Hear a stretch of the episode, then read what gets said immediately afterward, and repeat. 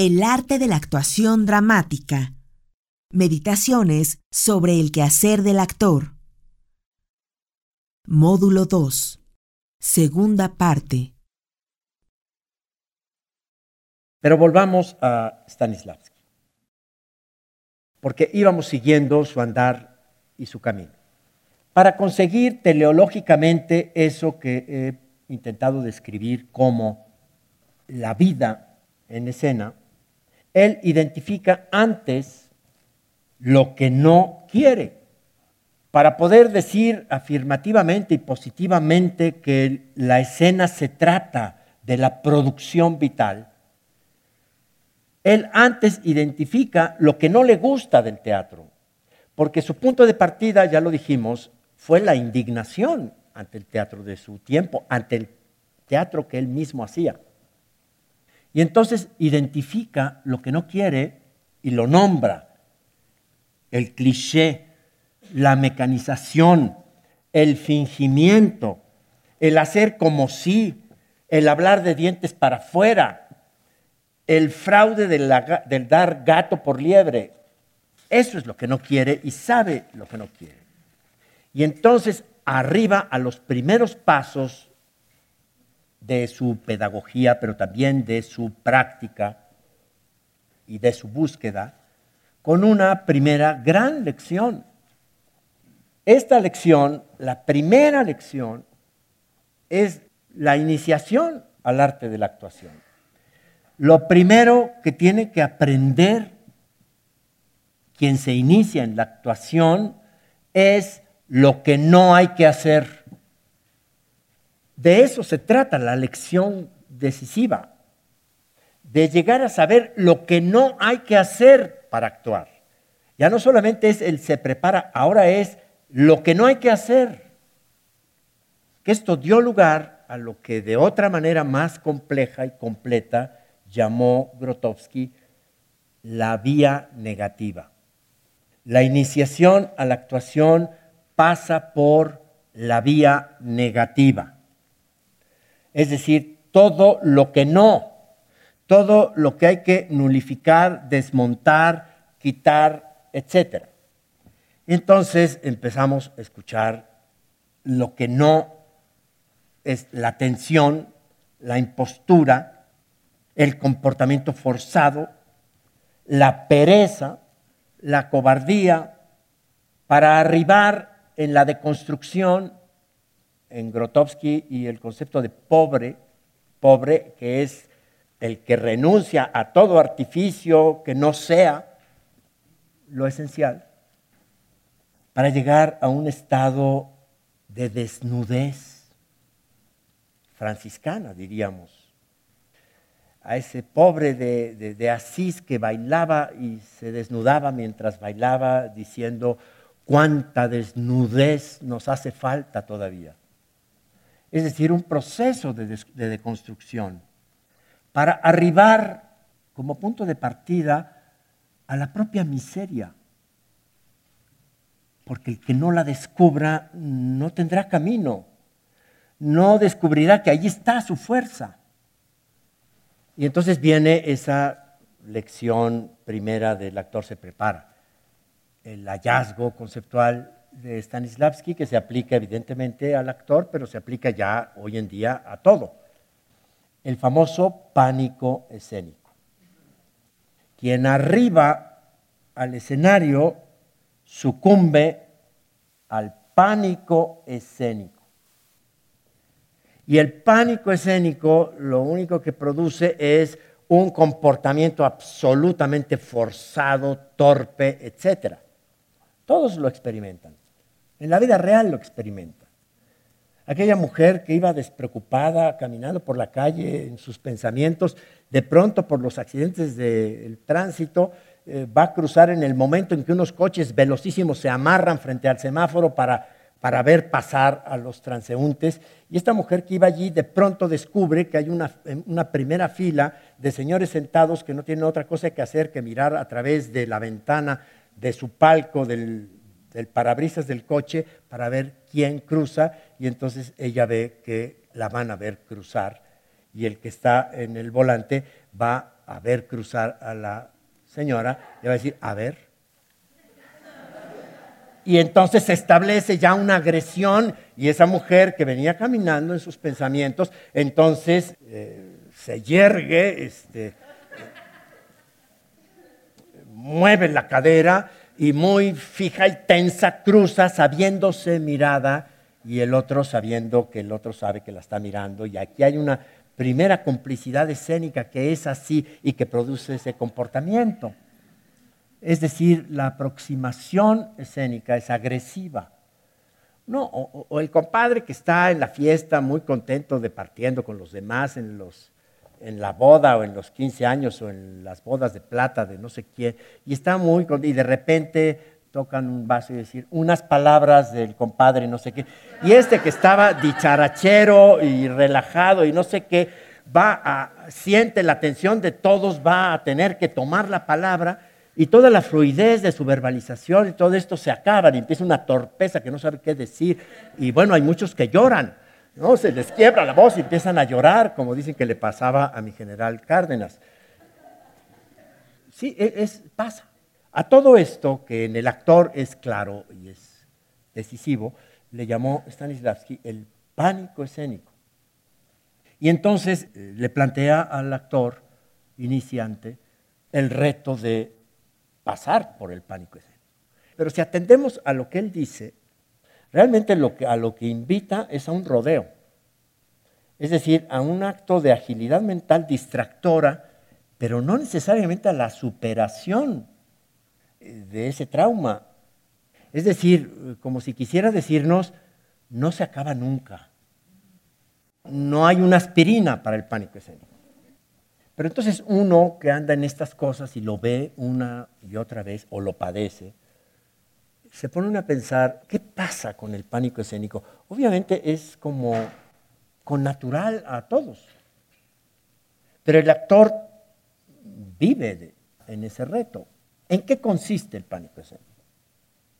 Y si nos ponemos a pensar y a desentrañar y a platicar, ¿qué pasa con este pánico? ¿Qué es este pánico escénico? En realidad descubrimos que no es otra cosa, algo que podríamos decir con gran sencillez. El pánico escénico es el miedo al grado de pánico de hacer el ridículo porque hay un imperativo social que lo prohíbe. Pero ¿por qué iba yo a tenerle miedo a hacer el ridículo? Por una muy contundente y sencilla razón. Porque soy ridículo. Y lo sé. Porque todos somos ridículos, sin excepción alguna pero todos lo guardamos como un secreto. No se vayan a enterar. Y entonces hay que armarse de no sé qué posturas, posiciones, imposturas en realidad, máscaras, para que no se vaya a notar lo que en el fondo de nosotros mismos sabemos, sin atrevernos siquiera a confesárnoslo. Tenemos miedo al ridículo porque no sabemos ridículos, porque es inescapable, lo somos, se va a notar. Porque mientras nos escondemos entre los demás y en las convenciones, pues no se nota, más bien estamos desayunándonos al prójimo. Pero cuando todos los reflectores vienen acá, cuando yo tengo que cruzar la calle y están todos estos señores en la ociosidad viendo a ver qué ven, cuando se apaga la luz y se enciende acá y todo acá, entonces la grandeza del actor que camina sobre el pánico escénico no consiste en el disfraz de esa contundente realidad el actor es superior a todos los demás, porque lo sabe, pero sobre todo porque lo acepta. Esto es lo enormemente liberador de ciertos ejercicios teatrales o de ciertas dimensiones de géneros actorales, como el clown, etc. ¿Qué es lo que hay ahí? Pues, una, una reconciliación que nos, que nos anima a la aceptación de nuestro propio ridículo. Porque no es que lo seamos, es que nos hemos inventado una cultura y una serie de valores que nos hacen mirar la condición humana bajo esa luz. Porque quién sabe cómo, de qué otra manera debiéramos ser que como, que como somos. Conste que esto tiene que ver con su reverso, que es el cinismo, que también existe. Porque, porque hay un pudor necesario frente a a la exposición de ciertas miserias. El actor descubre, identifica su miseria, su ridiculez, la acepta. Y entonces, sin perder el miedo, puede caminar adelante. La propuesta de Stanislavski es ni más ni menos que una trampa mental. Es distraerlo. Es allí donde se confundió tanto la concentración de que habla con la relajación de que habla, porque los hace respectivos. Es decir, eh, no se puede concentrar el que no se relaja y no se relaja el que no se concentra. Y en efecto, hay una verdad, pero ahí importante para poder vencer el pánico escénico. Pero, pero la verdad, eh, se relaja el músculo, no se relaja la mente. Y se concentra la mente, no se concentra el músculo. Es decir, son atribuciones de la unidad integrada de lo que somos, en donde las dos cosas son lo mismo, que dichas del tejido hablan de relajación o que dichas del pensamiento o la mente hablan de concentración. En cualquier caso, la única manera de caminar sobre ese obstáculo es la aceptación. Y hablar de aceptación en la etapa de la vía negativa supone asumir lo que la psicología profunda y concretamente Freud nos han dejado muy claro. Somos sujetos de una sobrevivencia que implica sentirnos agredidos por el medio y necesitados de manera urgente de una serie de mecanismos de defensa. Y es la manera en que la gente puede mm, medio sobrevivir la vida ante la agresión del medio. Pero en lo que no reparamos muchas veces es en que la mención y el análisis de los mecanismos de, defensa, como lo plantea Freud lúcidamente, resulta importante, dice Freud, porque son ineficaces, porque no sirven, porque han fracasado, porque si los mecanismos de defensa funcionaran, no tendríamos que estar hablando de ellos. Lo que pasa es que son mecanismos ineficaces que estorban que hacen profundamente infeliz a la gente. Y el más grave de estos mecanismos es la negación. Y lo contrario de la negación es la aceptación. Esto tiene que ver con la iniciación a la actuación en esa etapa que Grotowski llamó la vía negativa, porque lo que fundamentalmente se propone la vía negativa es conseguir la desinhibición. Porque todo el conjunto de mecanismos de defensa, de pánicos escénicos, nos han llevado a la inhibición de el inicio del proceso creador del actor en el proceso de la energía y que es eso que llamamos, o que Freud llama claramente, el pulso-impulso. Somos pulso-impulso. Con eso trabaja el actor. Eso está inhibido.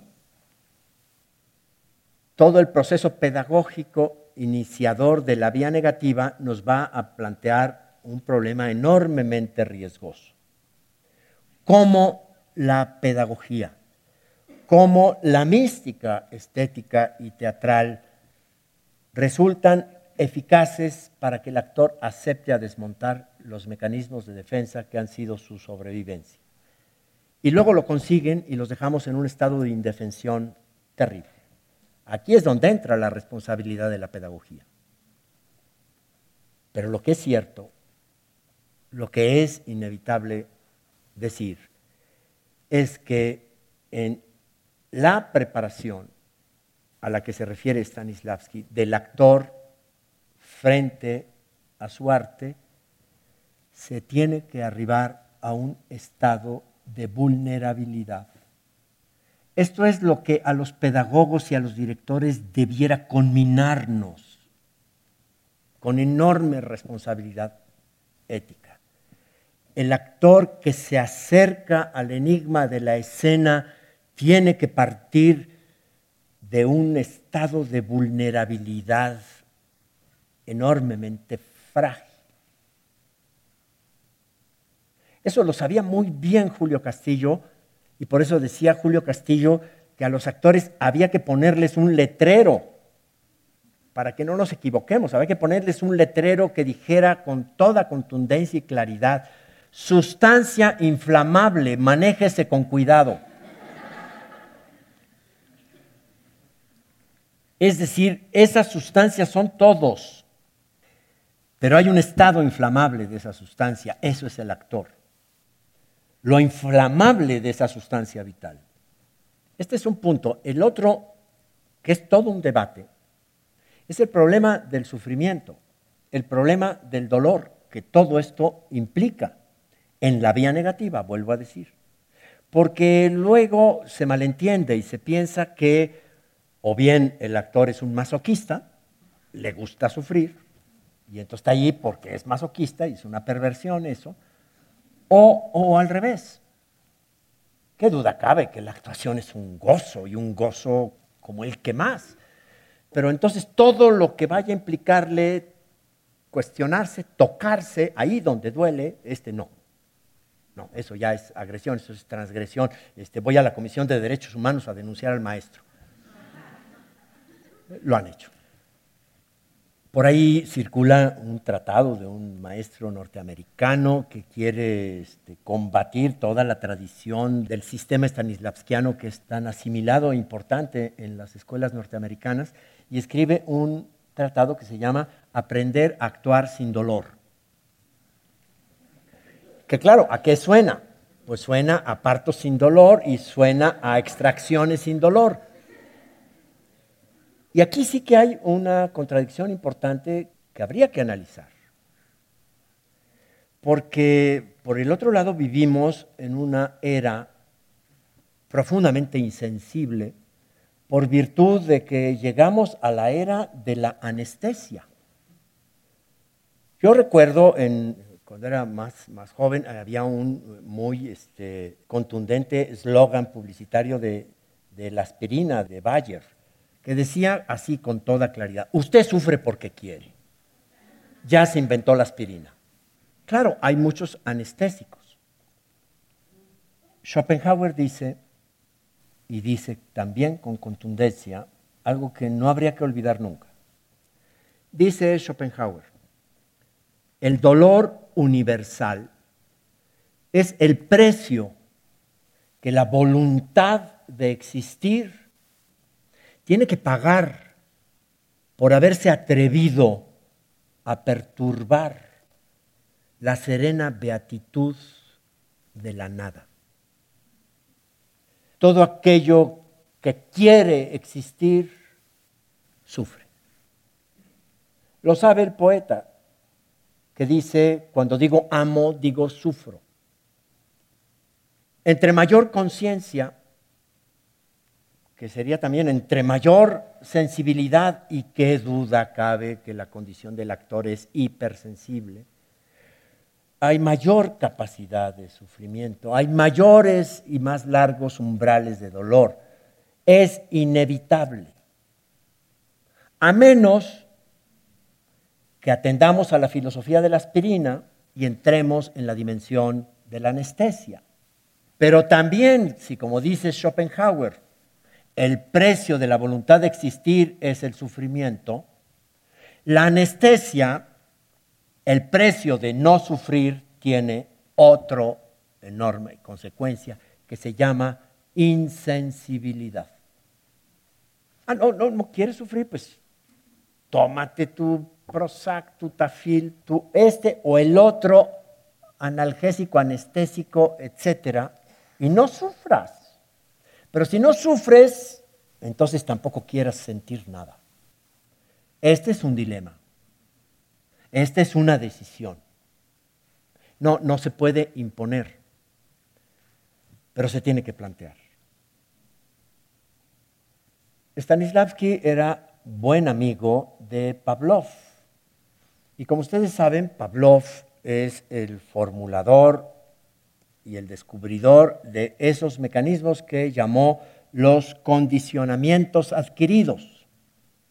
Y esto lo sabía Stanislavski. Y se daba cuenta de que el candidato actor llegaba a el teatro lleno de condicionamientos adquiridos que podemos entender también como mecanismos de defensa, etcétera, y que son magníficos para sobrevivir, pero que son absolutamente inadecuados para la actuación.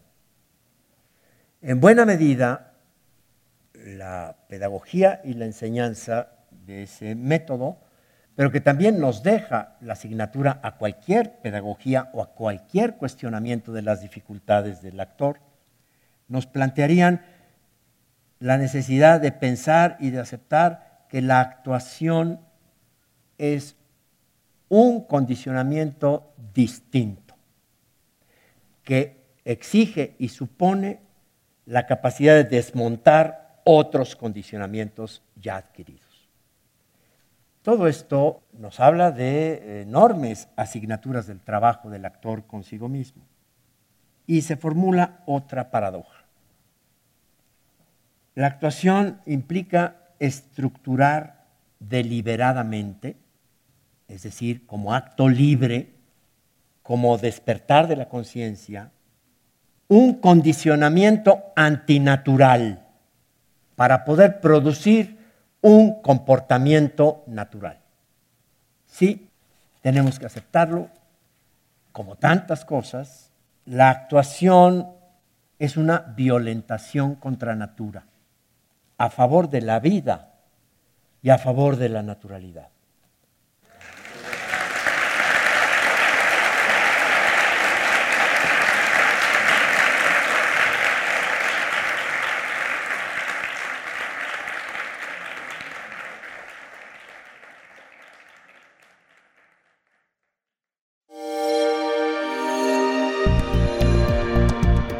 Descarga Cultura. Descarga Cultura. Punto UNAM.